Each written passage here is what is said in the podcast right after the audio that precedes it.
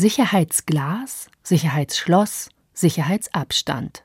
Es gibt viele Möglichkeiten, sich Unliebsames vom Hals zu schaffen. Doch wie viel Sicherheit ist nötig? Ist Sicherheit nicht sowieso nur eine Illusion? Gedanken zum Thema Sicherheit und Panikmache. Die Hässlichkeit und der Hass.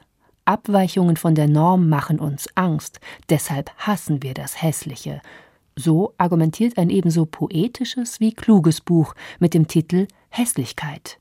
Wir sprechen mit der Künstlerin und Autorin Moshtari Hilal. Und was steckt eigentlich hinter der Idee der Niederschwelligkeit? Immer öfter hört und liest man diese Vokabel, aber ist Niederschwelligkeit wirklich eine Voraussetzung für soziale Teilhabe und politische Partizipation? Oder steckt darin nicht auch eine Gefahr? Am Mikrofon begrüßt sie Julie Metzdorf. Kulturjournal. Kritik Dialog, Essay. Auf Bayern 2.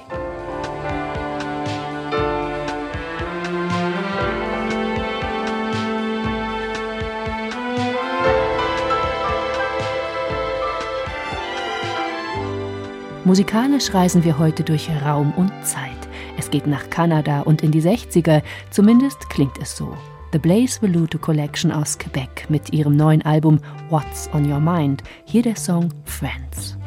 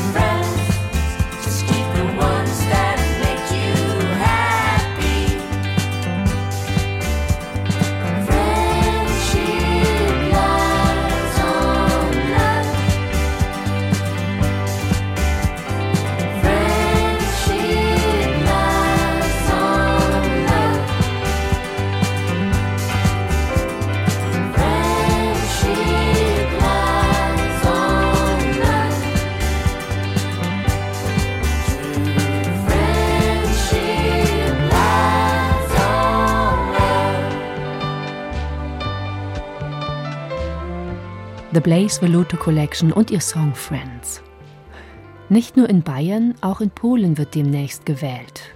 Am 15. Oktober steht die Parlamentswahl an. Parallel dazu sind die Bürger aufgefordert, sich an einem Referendum zu beteiligen. Es geht um das Asylrecht in der Europäischen Union. Nach jahrelangen Verhandlungen haben sich die EU-Innenminister Anfang Juni auf eine Reform geeinigt. Die Aufnahme von Flüchtlingen soll künftig verpflichtend sein, allerdings können sich die Staaten davon freikaufen. 20.000 Euro soll zahlen, wer einen Flüchtling weniger aufnimmt. Ein menschenunwürdiger Ablasshandel. Hier wird nicht etwa festgelegt, was ein Mensch wert sei, sondern was ein Staat zahlen soll, um einem Menschen nicht zu helfen. Polen wehrt sich gegen das Gesetz, allerdings nicht aus humanitären Gründen. Die Frage, die die polnischen Bürgerinnen und Bürger am 15. Oktober beantworten sollen, ist skandalös tendenziös. Zitat Unterstützen Sie die Aufnahme von Tausenden illegaler Einwanderer aus dem Nahen Osten und Afrika nach dem von der europäischen Bürokratie auferlegten Mechanismus der verpflichtenden Aufnahme? Zitat Ende. Abgesehen davon hat Polen längst Fakten geschaffen und einen Zaun an der Grenze zu Belarus errichtet, der Geflüchtete aufhalten soll. Zahlreiche Menschen sind an diesem Zaun bereits gestorben, wie auch an anderen Außengrenzen Europas. Dabei steht ein Zaun doch für Sicherheit, oder? Justina Schreiber über beängstigende Sicherheitsmaßnahmen. Safe sein ist wichtig. Wenn du nicht im Stau stehen willst, nimm das Rad, dann bist du safe. Oder einen Bus früher, um rechtzeitig da zu sein. Safe sein ist das Ergebnis guter persönlicher Entscheidungen. Einen Zeitpuffer einplanen, lieber zwei Packungen Hafermilch für das Wochenende einkaufen anstatt einer, dann bist du safe. Du bist gefühlt auf der sicheren Seite, hast Risiken minimiert und dir einen kleinen Vorteil verschafft. Etwa auch durch eine Versicherung Sie verhindert zwar nicht den Schaden, aber minimiert die daraus entstehenden Kosten. So bist du zumindest in diesem Punkt safe. Aber dir kann eben immer noch der sprichwörtliche Ziegelstein auf den Kopf fallen. Sicherheit hat viele Aspekte, sagt der Politikwissenschaftler Volker Heinz. Im Deutschen verwenden wir den Begriff der Sicherheit in ganz unterschiedlichen Verbindungen. Also wir reden von Rechtssicherheit, von militärischer Sicherheit, von Sicherheit vor möglichen Gefahren, die im Haushalt drohen. Im Französischen und im Englischen haben wir oft mindestens mal zwei Wörter, also Safety und Security zum Beispiel, ne? also Sicherheit wovor eigentlich. So gesehen ist das ein Beispiel, wo die deutsche Sprache so ein bisschen unterkomplex ist. Wir sind sicherlich einig, dass Sicherheit in jedem Fall erstmal ein hohes Gut ist. Niemand möchte in Unsicherheit leben. Soziale Sicherheit ist übrigens auch noch eine Verbindung. So gesehen ist Sicherheit erstrebenswert. Das Aber schwingt hier auch gleich mit. Denn Sicherheitsmaßnahmen stellen immer eine Gratwanderung dar. Zu wenig Vorsicht wäre fahrlässig. Kinder ohne Helm dem Straßenverkehr zu überlassen zum Beispiel. Zu viele Protektoren, Panzer und Schützer schränken die Bewegungsfreiheit wiederum ziemlich ein. Volker Heinz hat mit dem Historiker Frank Wolf 2023 das Buch Hinter Mauern veröffentlicht. Der Untertitel lautet Geschlossene Grenzen als Gefahr für die offene Gesellschaft. Die beiden Autoren nehmen die politischen Versuche, Europa als Festung gegen unerwünschte Migration auszubauen und sich an den Grenzen abzuschotten, zum Anlass, um zu warnen. Der Preis für dieses Sicherheitsstreben könnte zu hoch sein. Was wir eben beobachten in politischen Diskussionen, zum Beispiel Migrationsdebatten, ist, dass dieser Begriff der Sicherheit, wie natürlich auch andere Begriffe, missbraucht wird von Leuten, wo man den Verdacht hat, dass man die Art von Sicherheit vielleicht gar nicht will. Eine Sicherheit, die gleichzeitig eine Bedrohung darstellt für andere. Eine Sicherheit, die die Menschen hinter den Mauern und Zäunen zu schützen verspricht, während die davor ihrem Schicksal überlassen werden, als hätten sie nicht einmal mehr den Anspruch auf Menschenrechte. Hier wird offenkundig nach dem St. Florians Prinzip mit zweierlei Maß gemessen. Schütz unser Haus, zünd andere an als sei die reale Bedrohung durch die Migranten so ungeheuer groß. Die Kriminalstatistik belegt dies hierzulande jedenfalls nicht. Die Gewaltkriminalität tendiert eigentlich in unserer Gesellschaft in Deutschland dazu zurückzugehen, auch in den Großstädten.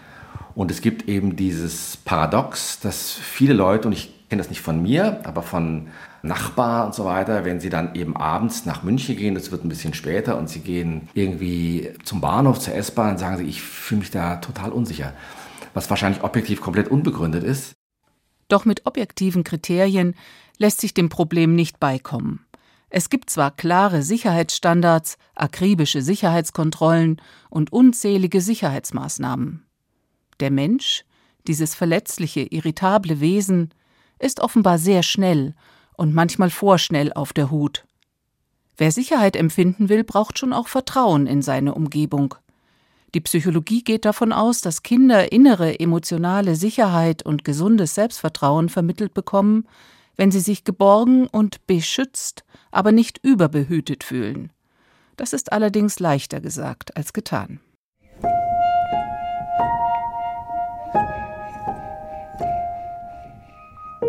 Also Sicherheit ist was Relatives.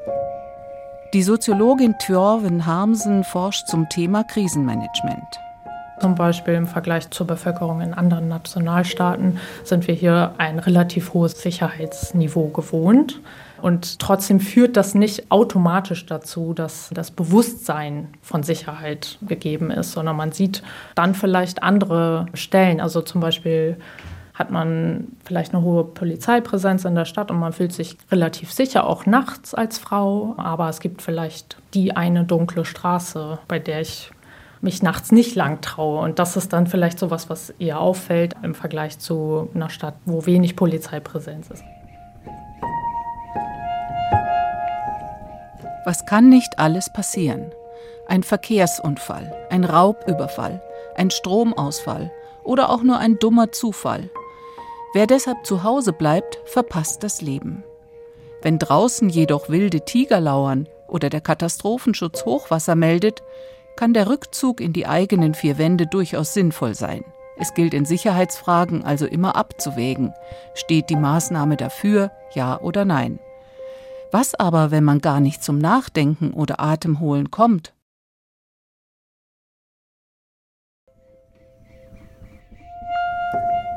Eine Krise scheint heute die nächste zu jagen. Corona, der Ukraine-Krieg, die Inflation, die Haushaltsschulden, den Klimawandel als Dauerbrenner lassen wir mal unter den Tisch fallen. Ständig kommen neue alarmierende Meldungen. Der Fachkräftemangel, das wackelige Rentensystem, die Macht Chinas, die überfüllte Insel Lampedusa. Kein Wunder, dass sich als Grundstimmung Verunsicherung breit macht. Vor allem nach Corona, als man in seinen persönlichen Freiheitsrechten plötzlich so eingeschränkt war. Miese Stimmungen haben jedoch miese Konsequenzen, sagt der Soziologe Heinz Bude. In den niedergedrückten Stimmungen ist zum Beispiel die Angst eine der ganz zentralen Stimmungselemente. Und Angst zu haben, hat in der Regel gar nichts mit einer konkreten Situation zu tun. Sie kennen das von Menschen, die plötzlich sagen, sie haben Angst vor Einbrüchen und dann sagen sie ihnen ja, aber die Einbruchsrate in deiner Gegend ist zurückgegangen. Das nützt aber gar nichts. Sie werden weiter Angst vor Einbrüchen haben, weil die Stimmung beispielsweise etwas damit zu tun hat, dass man über 70 ist und sich nicht mehr so sicher in seinen Möglichkeiten fühlt, sich bedrängter fühlt durch die Welt, eher in der Stimmung ist, dass man sich isoliert mit bestimmten Vorstellungen, dann haben sie Angst und Statistiken nützen da überhaupt nichts. Insofern ist es fast egal, wenn die Soziologin Thjörven Harmsen erklärt, dass die Zahl der Krisen, soweit das überhaupt messbar ist, gar nicht unbedingt zugenommen haben muss, sondern man genauso gut annehmen kann, dass die Rede von Krisen zunimmt. Also dass wir immer mehr davon sprechen, dass es Krisen gibt oder dass es Unsicherheiten gibt und dass auch das natürlich reale Konsequenzen hat, aber dass so der Grundauslöser eigentlich eher dieses Sprechen über oder dieses subjektiv Wahrnehmen von Unsicherheit darstellt.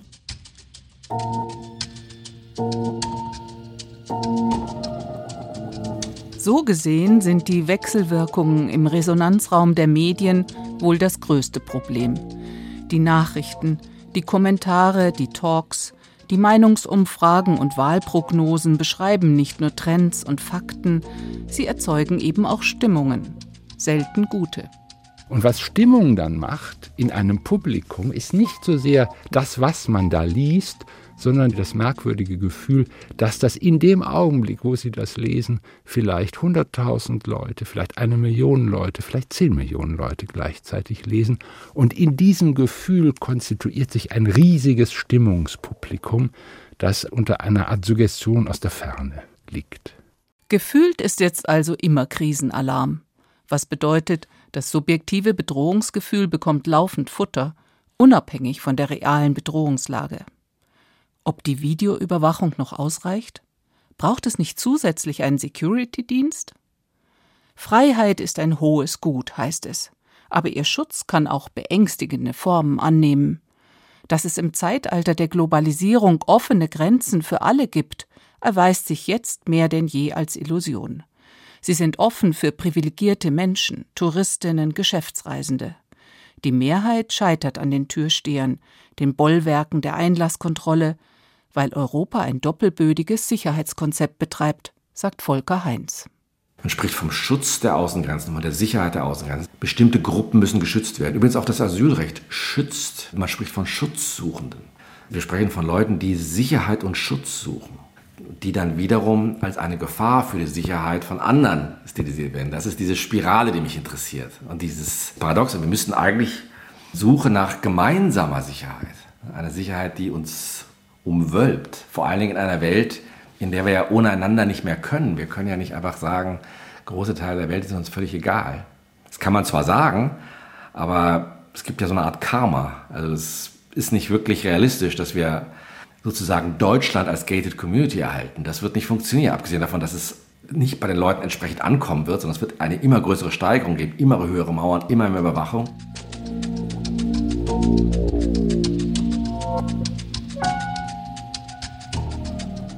Die Angst ist ein gefräßiges Monster.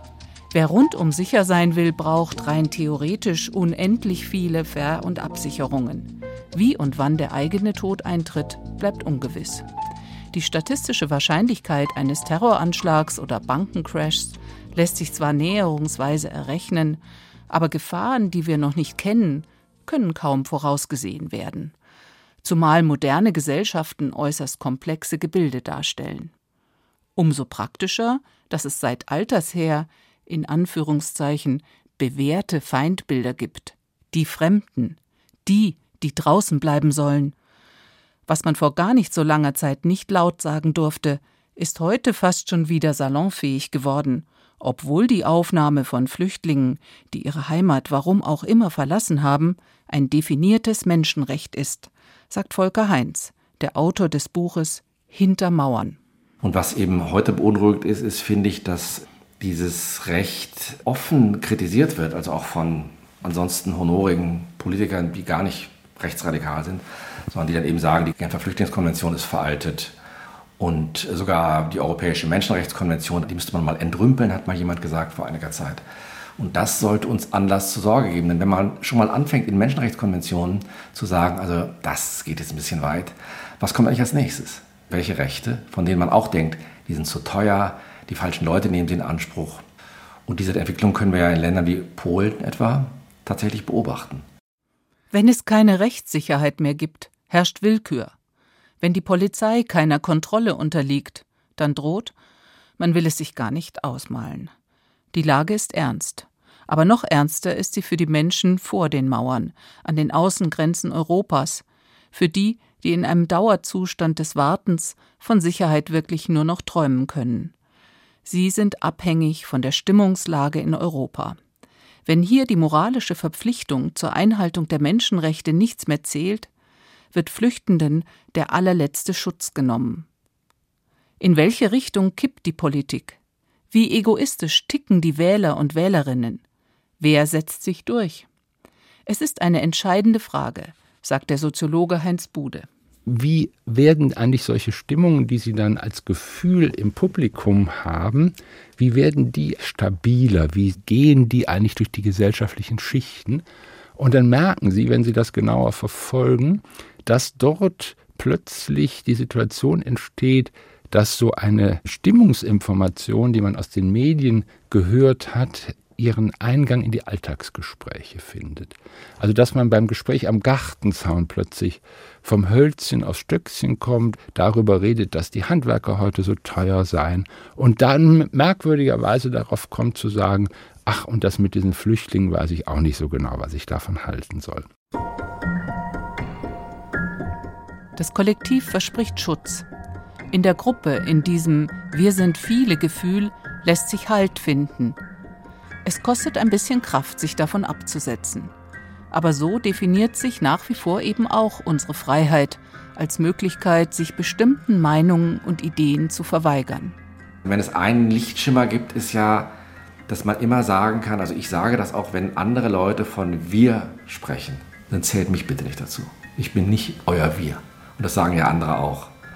Also, dass man diese Eingemeindung auch zurückweist. Und das geschieht ja tagtäglich. Also viele Gruppierungen behaupten eben, dass sie im Namen aller sprechen. Und das Schöne an der liberalen Demokratie ist, dass man immer sagen kann, nicht in meinem Namen. Denn es scheint äußerst fraglich, ob Panikmache und die gezielte Abwertung anderer Menschen einem friedlichen Leben in Europa wirklich zuträglich ist. Wer Misstrauen sät, wird kein Vertrauen ernten. Justina Schreiber war das mit Gedanken über die Mechanismen von Sicherheit und Panikmache, die nicht nur in Polen wirken. Bayern 2, Sie hören das Kulturjournal und einen weiteren Song des kanadischen Duos mit dem kryptischen Namen The Blaze Veluto Collection. Klingt nach einer Gemälde- oder Plattensammlung, das passt zum historischen Sound der 60er und zu diesem Amalgam aus Rock, Country, Pop und psychedelischen Klängen. Blaze ist übrigens der Name des einen Duoteils. Little Miss Roy heißt seine Musik- und Lebenspartnerin. Hier der Song Waiting Room.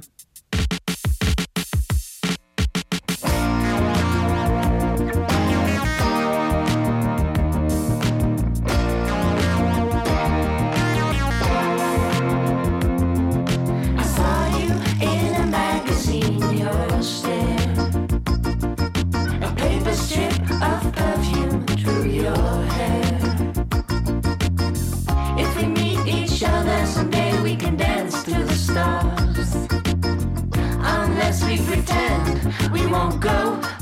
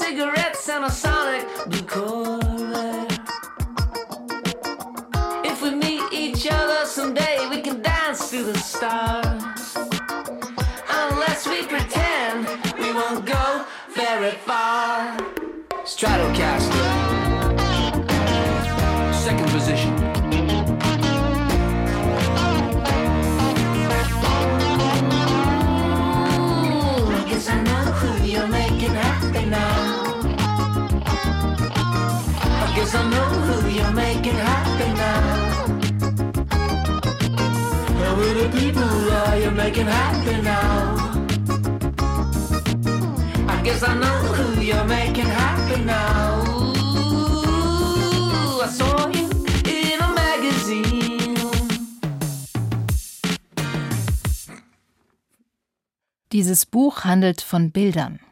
Von Bildern in unseren Köpfen, auf unseren Gesichtern, hinter unseren Augen, auf unseren Zungen. Es handelt auch von Blicken, von unseren Blicken und wie diese sich andere einverleiben und wie Blicke Teil unserer Körper werden. Dieses Buch handelt vom Sehen und gesehen werden. Dieses Buch handelt vom Hass in der Hässlichkeit und vom Abseits und Gegensatz des Schönen. Es beginnt bei mir und endet in uns allen. Mit diesen Worten leitet die Künstlerin, Kuratorin und Autorin Moshtari Hilal ihr aktuelles Buch ein. Der Titel Hässlichkeit. Moshtari Hilal wurde 1993 in Kabul geboren.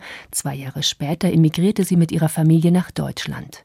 Sie studierte Islamwissenschaften mit Schwerpunkt auf Gender und dekoloniale Studien und lebt in Hamburg. Und aus Hamburg ist mir Moshtari Hilal jetzt zugeschaltet. Ein herzliches Willkommen im Kulturjournal und gleich die erste Frage. Nach all der Zeit, die Sie sich intensiv mit Hässlichkeit auseinandergesetzt haben, was empfinden Sie, wenn Sie das Wort heute hören oder lesen? Hässlichkeit. Wenn ich jetzt an Hässlichkeit denke, dann empfinde ich definitiv mehr Solidarität als Angst vor dem Begriff. Ich habe auch bei der Recherche für dieses Buch mir selbst die Frage gestellt, inspiriert von der Disability-Aktivisten-Autorin Mia Menges, warum fürchten wir uns so sehr vor dem Hässlichen und suchen die Distanz dazu? Und ich bin zu der Erkenntnis gekommen und auch zu dem Entschluss, dass wir durch die Hässlichkeit, also alles, was sich darin verbirgt, der ganze Hass gegenüber Menschen, die uns als hassenswert dargestellt wurden durch ihr Äußeres, durch ihren Körper, dass wir in der Beschäftigung mit ihnen sehr viel über Widerstand und Menschlichkeit tatsächlich erfahren, viel mehr als Angst vor dem Hass. Jetzt haben Sie praktisch schon Ihre Grundthese auch erklärt. Also Sie sagen, Hässlichkeit hat ganz viel mit Hass zu tun. Wie kommen Sie denn da drauf? Im Deutschen bietet sich das ja auch sehr gut an, weil man das schon im Begriff Hässlichkeit, Hassenswert mit rausliest. Das ist schon in der Etymologie des Wortes mit drin. Und zum anderen erzählt uns auch die Geschichte genau diese Wortbedeutung nach. Es sind immer Körper, die wir lernen zu hassen, weil sie nicht nützlich sind, weil sie abweichen, weil sie auch als Abweichung uns beigebracht werden, als Abweichung, die wir ablehnen müssen. Ein Beispiel, und ähm, wir befinden uns ja in Deutschland, da müssen wir gar nicht so weit zurückschauen in die Geschichte. Wir erkennen, wie die Markierung von Menschen dazu führen kann, dass wir ihre Vernichtung, ihre Ausrottung einfordern oder dass sie erst gar nicht geboren werden im Fall von Eugenik und der Vorab-Auslese von nützlichen und fähigen Körpern. Und das ist diese Gewalt und das ist dieser Hass, der nicht nur im Wort mit drin steckt, sondern auch in der Geschichte der Körper, die wir hässlich benennen. Das erste Kapitel Ihres Buches heißt ja gleich Hass und das erste Wort ist Pferdefresse, ein Begriff, den Sie selbst gewählt haben und mit dem Sie Ihr eigenes Äußeres ansprechen. Also es geht nicht nur um Hass auf andere, sondern auch um Selbsthass. Wie hängt denn beides miteinander zusammen? Das Wichtigste beim Schreiben war mir, mit diesem persönlichen Selbsthass, mit intimen Gefühlen wie Scham, Angst, aber auch Hass zu beginnen und da nehme ich natürlich meinen eigenen persönlich empfundenen Selbsthass und meine persönlich empfundene Hässlichkeit als Beispiel, weil ich mich damit am besten auskenne und versuche, sie dann zu historisieren. Aber letztendlich sind diese Gefühle ja auch universal. Also ich glaube, dass die LeserInnen sich durch die Recherche, aber auch durch den emotionalen Zugang in Anekdoten hineinversetzen können, die nicht unbedingt mit meinem Körper übereinstimmen, aber mit dem Gefühl, falsch zu sein, nicht richtig zu sein oder den Abstand zu dem, was wir gelernt haben, was falsch ist, zu suchen und deshalb permanent eine Selbstoptimierung, eine Korrigierung des Selbst anzustreben. Sie beschäftigen sich ja schon seit einigen Jahren mit dem Thema, bisher als bildende Künstlerin. Und auch in diesem Buch jetzt gibt es sehr viele Fotos, die Sie nochmal überarbeitet haben, Collagen, Zeichnungen. Auf dem Einband, der übrigens so zart rosa ist wie eine Haut, sieht man zum Beispiel das Schwarz-Weiß-Foto eines jungen Mädchens. Die schaut lachend und wie ich finde sehr keck und gewitzt in die Kamera, aber das Bild ist zerknittert. Welche Geschichte steckt hinter diesem Bild? Dieses Bild ist ein Bild von mir als 14-Jährige und das ist eines dieser Fotos, das ich auch jahrelang nicht ansehen konnte, weil ich es für so hässlich und grotesk gehalten habe. Es geht gar nicht so sehr, dass von außen es nachvollziehbar ist, ob ich hässlich bin oder nicht. Es geht um den eigenen Blick auf das eigene Gesicht, wie das informiert sein kann durch gesellschaftliche Ideale, denen man dann nicht entsprechen kann und was das auch mit dem Selbstwertgefühl macht. Ich als Erwachsene schaue natürlich heute viel liebevoller auf dieses Foto, aber diese zerknitterte Darstellung ist eine Annäherung an den Blick, den ich zu der Zeit gehabt habe. Dieser Blick auf sich selbst durch den Blick der anderen, das beschreiben Sie sehr schön, das beginnt schon in der Familie. Ich denke, dass meine Familie natürlich auch nicht im Vakuum sozialisiert wurde. Es ist relativ interessant, hier trotzdem von einer eurozentrischen und westlichen Sozialisierung von Schönheit auszugehen, auch wenn meine Familie eine ist, die aus Afghanistan geflüchtet ist. Afghanistan oder auch einfach die Region hat ja auch Berührungspunkte mit europäischem, westlichem Imperialismus gehabt, mit Kolonialismus gehabt. Und dementsprechend war die Vorstellung von Klasse, von Zivilisation, von Moderne informiert durch westliche und europäische Körper. Auch in meiner Familie und meiner Verwandtschaft und meiner Herkunft war die Nähe zu europäischem Lebensstil und europäischem Aussehen immer damit verknüpft, dass man ein besseres Leben haben kann, erfolgreicher ist und weiter in dieser modernen kosmopolitischen Gesellschaft kommt.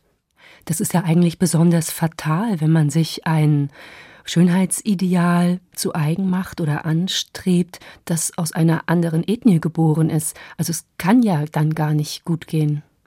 Ja, und ich denke, es ist sehr wichtig, dass wir hier auch davon loskommen, dass Schönheit und Hässlichkeit und überhaupt das Aussehen und Äußerliches eine Oberflächlichkeit wäre. Sie ist tatsächlich die Oberfläche, die analysiert und bewertet und hierarchisiert wird und aus der Menschen in einer Art beurteilt werden, die materielle Folgen für ihr Leben hat. Wir haben natürlich auch diese Vorstellung, dass wir Menschen anhand ihres Aussehens abwerten können, weil es eine der vielen nachträglichen Erklärungslogiken sind, um die ökonomische Abwertung, aber auch die politische Ausbeutung und Abwertung von Menschen zu rechtfertigen. Dass man sich dann im Nachhinein Theorien über ihren Entwicklungszustand, ihren Zivilisationszustand ausdenkt, um zu rechtfertigen, dass sie nicht Teil des modernen Menschenbegriffs sind, dass sie nicht Teil von alle sind frei, alle sind gleich sind. Sie schreiben ja auch sehr schön, schön sind immer nur wenige, das ist etwas sehr Exklusives und die sind eigentlich auch noch zufällig schön. Also das ist gar nicht deren Zutun, dass sie zu dieser exklusiven Klasse gehören, sondern die Macht liegt bei denen, die sich das Ideal ausdenken. Letztendlich ist es ja auch ein System und eine Industrie, die davon profitiert, dass wir einen sehr exklusiven, also klein gehaltenen Schönheitsbegriff, auch Normalitätsbegriff haben und dass alle anderen mit einem Komplex leben, aber aus diesem Komplex heraus auch immer konsumieren werden, sich schlecht fühlen werden und diese Minderwertigkeit versuchen zu korrigieren. Und dafür bietet uns ja dieser Markt einiges an Behandlungen und Produkte an und hält uns beschäftigt, aber gleichzeitig auch unzufrieden. Und dieses Ideal erzeugt einen großen Rest, der in diesem Bestreben andere herabsetzt, aber auch sich selbst und dabei ständig konsumiert.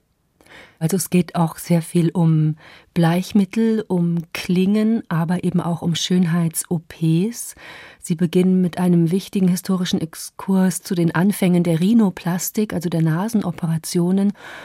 Und die Begründung damals der Chirurgen für die Rhinoplastik, die war dann später entscheidend. Ich fand es besonders interessant in der Recherche, dass der Ursprung der Versuch ist, weniger diskriminiert zu werden, weniger negativ aufzufallen.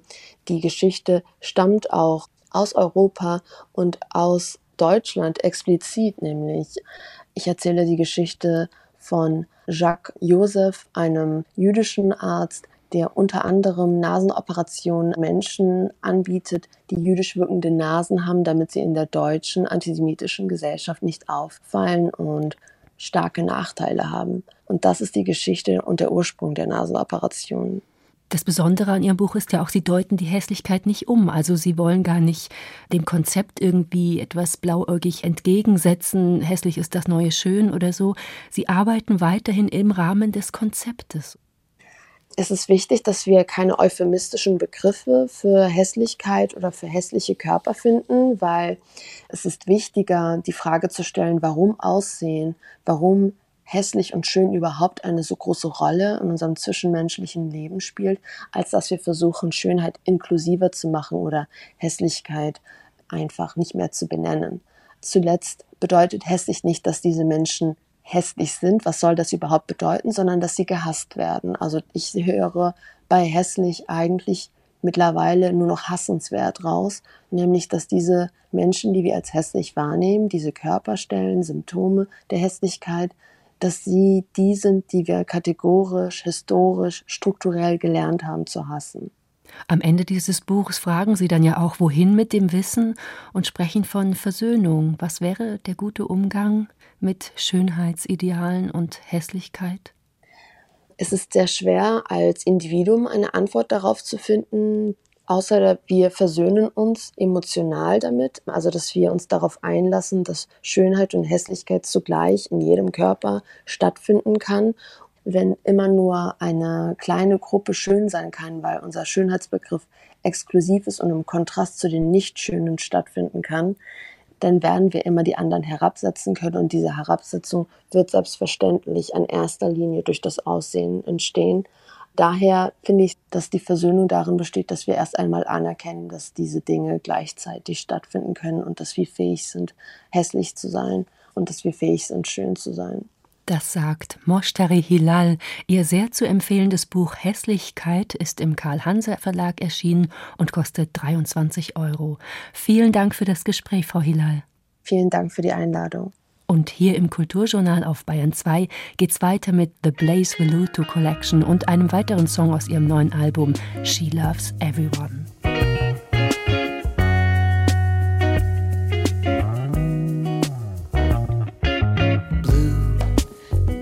Tries to show me, but you don't see anything. Leaves me hungry without no saying. Closes the door and walks away. And I remember as she goes, her hair is dancing in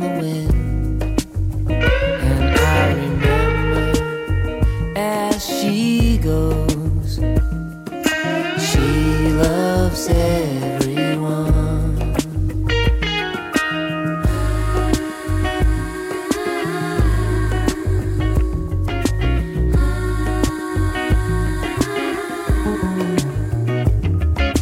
Blue baby lost the concept of age, bleeding hearts and empty beds. She plays a part on every stage.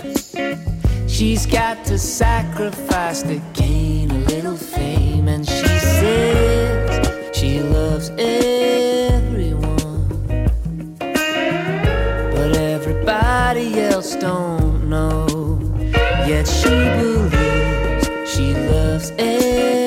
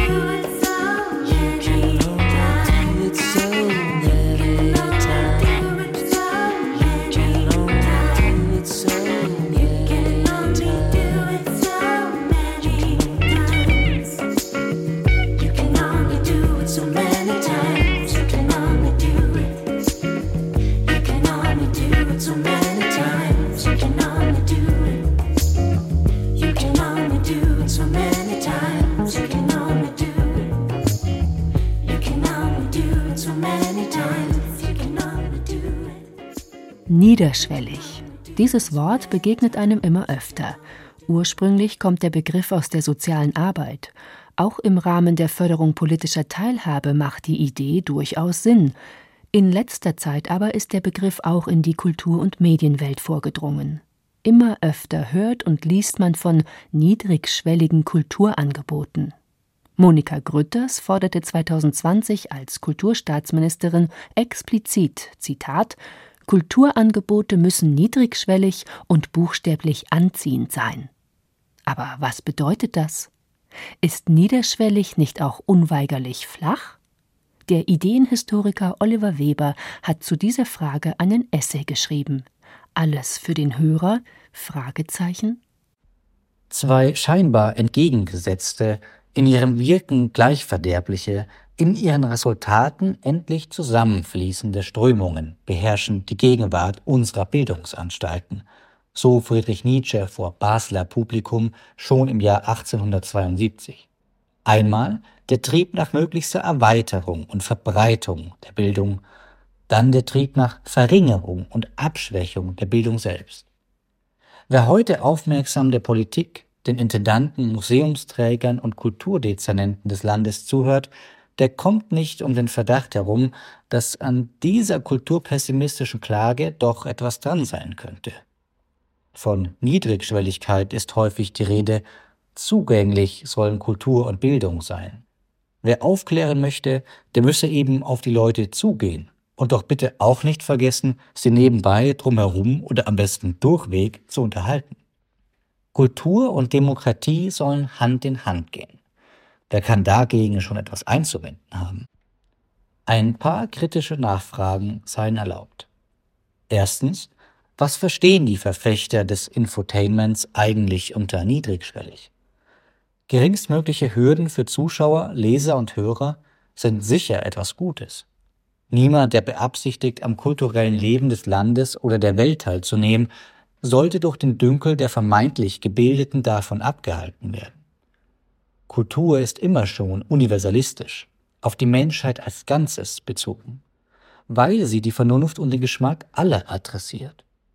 Eine neue wissenschaftliche Erkenntnis, ein philosophisches Werk oder auch ein Roman sinnen jedem Menschen an, dem präsentierten Gedankengang zu folgen oder die aufgeschriebene Geschichte mitzuerleben, schließlich sogar sich ein eigenes Urteil über sie zu bilden. Kultur und Bildung, wenn sie ihren unausweichlich universalistischen Anspruch nicht verleugnen, entwickeln automatisch das Bedürfnis einer eigenen Didaktik. Wenn Niedrigschwelligkeit bedeuten würde, diesen didaktischen Auftrag ernster zu nehmen, gäbe es wohl von keiner Seite ernstzunehmenden Widerspruch. Doch zuweilen hat man den Eindruck, nach der niedrigen Schwelle soll, um im Bild zu bleiben, gar keine steile Treppe mehr folgen sondern die Sache auch schon wieder vorbei sein. Didaktik beschäftigt sich mit der Frage, wie jemand etwas lernen und erfahren kann, dessen Anlagen er zwar besitzt, aber unentwickelt lässt. Zu diesem Zweck muss man ihm sicherlich den Eintritt erleichtern. Aber kann es sinnvoll sein, ihm auch den Anstieg zu ersparen? So ist die Digitalisierung der Museen, der Schulen und des öffentlich-rechtlichen Rundfunks sicher eine einerseits notwendige, andererseits aber auch neue Möglichkeiten eröffnende Strategie. Doch man sollte bedenken, dass Kulturinhalte sich nicht in beliebige Kulturformen quetschen lassen. Eine Dokumentation folgt einer anderen Logik als ein Videoclip und ein Radio-Essay einer anderen Logik als ein Podcast. Form und Inhalt sind in Kulturfragen fest aneinander geknüpft. Wer den Eindruck erweckt, man könnte große Kunst und Literatur einfach so den Aufmerksamkeitsspiralen der digitalen Öffentlichkeiten anpassen, hat wohl beide nicht recht verstanden. Zweitens, was heißt das eigentlich Bildung? Und was ist das Kultur? Handelt es sich um Gegenstände, die in dieselbe Kategorie fallen wie ein Konsumartikel, ein Hobby oder ein Tauschgeschäft? Was berechtigt uns dazu, von diesen Dingen zu sprechen, als wären sie gegenüber anderen privilegiert. Die Unterschiede fallen schnell ins Auge. Ein Hobby dient der Zerstreuung, der Ablenkung, der Entspannung. Bildung dagegen konzentriert, nimmt ein, spannt an. Natürlich können gute Musik oder auch ein Roman unfassbare Freude erregen, aber diese Freude ist ein Produkt der Aufmerksamkeit, nicht des anstrengungslosen Zeitvertreibs. Darüber hinaus kann man Kultur auch nicht konsumieren. Sie ist weder anzieh noch essbar. Sie gehört nicht der Notdurft an und sie befriedigt auch keinen Bedarf. der sich in Mengen und Preisen angeben lassen könnte. Infolgedessen ist sie auch kein Gegenstand von Tauschgeschäften, bei denen die eine Seite etwas bietet und die andere Seite etwas verlangt, bis man sich schließlich in der Mitte trifft. Einen Kulturkonsumenten oder Bildungskonsumenten gibt es nicht, kann es nicht geben, weil das, was schön oder wahr ist, sich nicht nach willkürlichen Präferenzen richten kann. Das Angebot passt hier nicht zur Nachfrage und soll es auch nicht. Aber ist nicht genau das der leitende Gedanke hinter den meisten Bemühungen, die niedrigere Schwellen und erleichterte Zugänge versprechen? Dass Kunst nicht abgehoben, Musik nicht elitär, Wissen nicht aristokratisch sein dürfte? Dass die große Menge der Konsumenten eben auf sie zugeschnittene Formate braucht? Formate, die sie nicht irritieren, sondern befriedigen, die nicht etwas abverlangen, sondern etwas hergeben, Formate, die man gedankenlos durchhören kann. In einem Satz ein Angebot, das eben die Nachfrage bedient? Wenn etwa Leser ihre Lieblingsbücher vorstellen, so kann das ein gelungenes Format sein, gerade wenn es um marginale, unbekannte, noch zu entdeckende Literatur geht.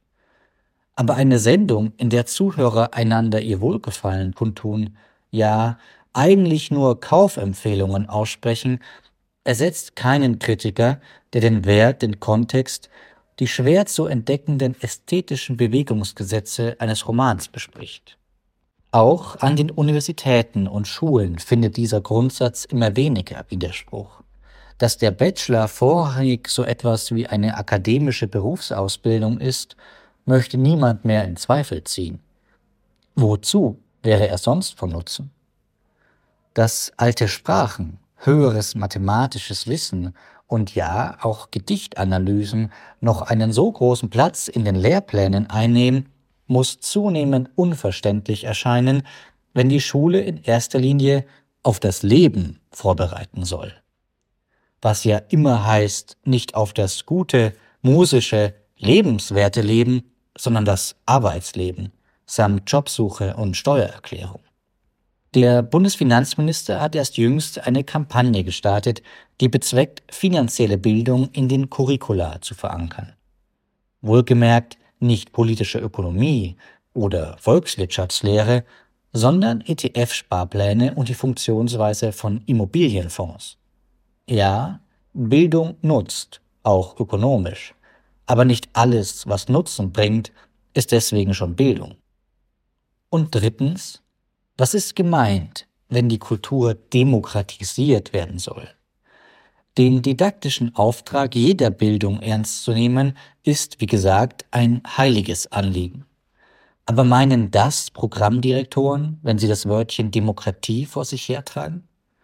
Viele von öffentlichen Geldern getragene Institutionen auch der öffentlich-rechtliche Rundfunk, sind versucht, darunter vorwiegend Einschaltquoten zu verstehen. Wer viele Zuschauerinnen und Hörer hat, der überlebt das alltägliche demokratische Plebiszit. Und wer sich auf diesem Weg demokratisch legitimieren kann, der braucht vor den Verächtern öffentlicher Kultur- und Medienfinanzierung keine Angst mehr zu haben. So lautet die Überlegung als könnte schiere Quantität automatisch demokratische Qualität beweisen. Dabei ist Popularität etwas entschieden anderes als Demokratie. So wie unser politisches System nicht den blinden Volkswillen realisieren will, sondern den vernünftigen, so ist auch ein demokratisches Kultur- und Medienwesen nicht in erster Linie ein allgemein gefälliges. Wer den Zuschauer und Hörer ernst nehmen will, darf ihn nicht bei seinen einfachsten Emotionen und schnellsten Gedanken packen. Nicht mit dem locken, was gefällt, sondern mit dem, was wert ist zu gefallen. Denn glaubt jemand ernsthaft, dass ein öffentliches Museum oder eine öffentliche Welle noch lange ihre öffentliche Finanzierung rechtfertigen kann, wenn sie ganz und gar privaten Angeboten gleicht?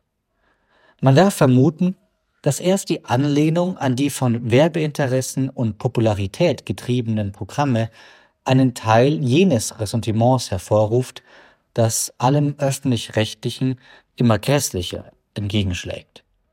Hinter dem Schlagwort der Demokratisierung das darf man nicht übersehen, verbirgt sich allzu oft die Annahme, dass Verbreitung von Kultur und Bildung nur über ihre Verringerung zu haben sind.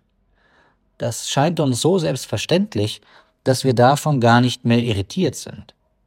Doch zur Irritation gäbe es Grund genug. Haben wir hierzulande nicht die höchste Abiturientenquote aller Zeiten? Die höchste Studentenquote, die jemals erreicht wurde? Ist die Länge des Arbeitstags, natürlich dürfte sie noch geringer sein, nicht auf einem historischen Tief? Ist der Zugang zu Medien nicht günstig wie nie? Warum muss dennoch alles immer niedrigschwelliger werden? Fragen wie diese werden selten gestellt, wo doch genau der umgekehrte Fall Demokratisierung bedeuten würde. Ein hohes Gut, das allen zugänglich wird. Nicht ein Gut, dessen Qualität man so lange verschlechtert, bis es sich jeder leisten kann. Aus zu hoher Achtung vor seinem Publikum sein Publikum missachten.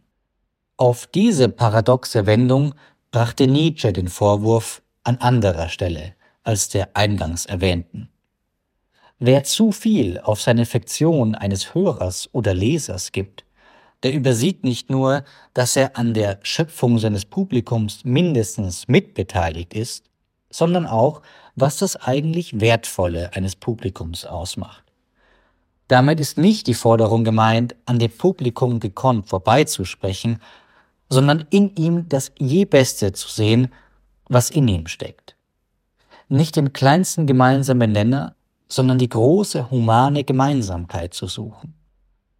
Wer dieses Ziel anpeilt, der darf und soll online, im Fernsehen, im Radio, in der Zeitung die Schwellen so niedrig setzen, wie er will.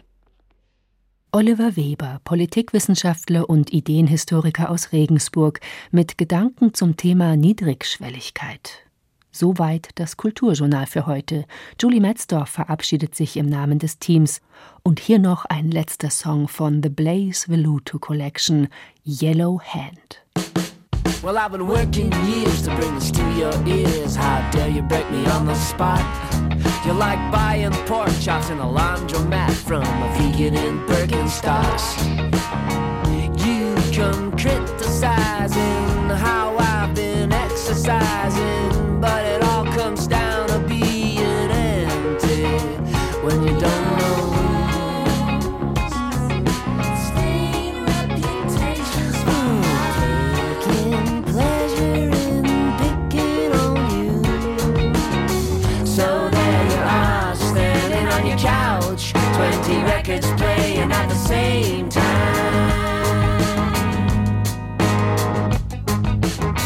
With a box of tissues in your left hand, licking your pride, all yellow from your right